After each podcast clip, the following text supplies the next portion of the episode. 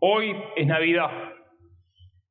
Navidad en la concepción popular evoca esperanza, amor, esto es caridad, fe, paz, amistad, perdón y en definitiva alegría o más bien felicidad.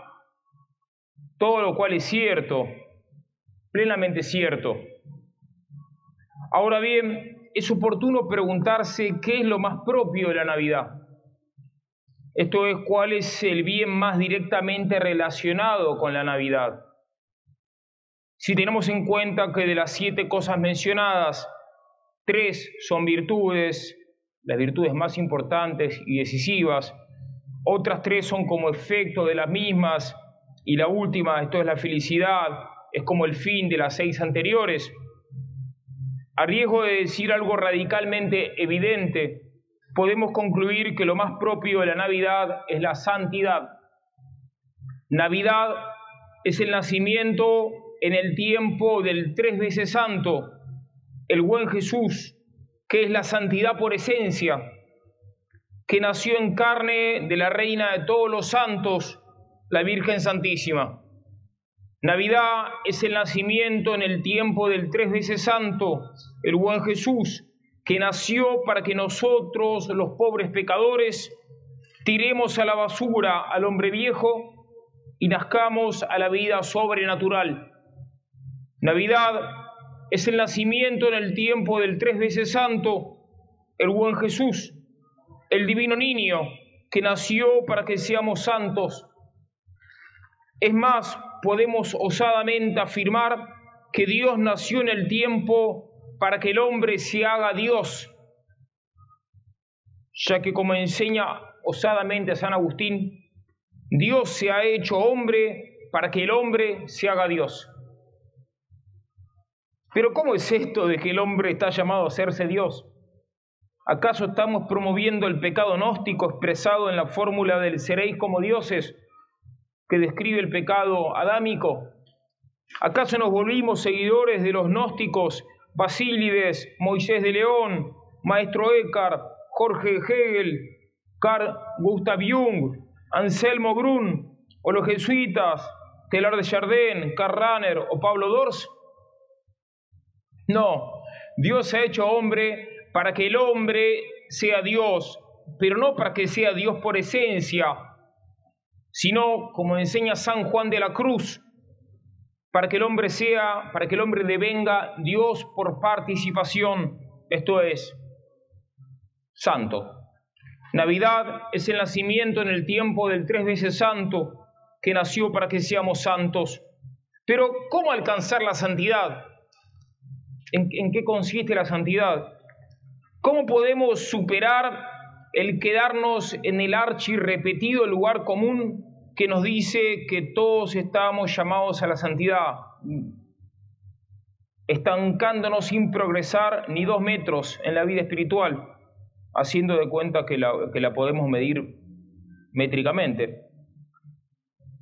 Si bien es cierto que todos estamos llamados a la santidad, muchas veces nos estancamos y no progresamos nada cómo progresar, en qué, en qué está la santidad. Hay bibliotecas de ascética y mística que lo explican en largos tomos. Pero para terminar este breve sermón navideño que debe acabar ahora, ya que nos esperan los villancicos, el pan dulce y los fuegos artificiales, solo por hoy, en esta fascinante noche de Navidad, opacada por la cumbia villera que nos oprime, de la mano del padre Castellani, haremos un resumen en 60 segundos sobre cómo alcanzar la santidad.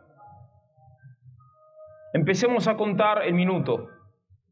Como dice Castellani, todo hombre debe hacer para Dios una cosa inimitable. Inimitable. Aquello que Él se lo puede dar. Acá él se refiere al individuo. Aquello para lo cual de la noche del no ser, el ser supremo lo suscitó con el grito de un nombre propio que él solo sabe. En suma, la moral íntegra es viva, viva.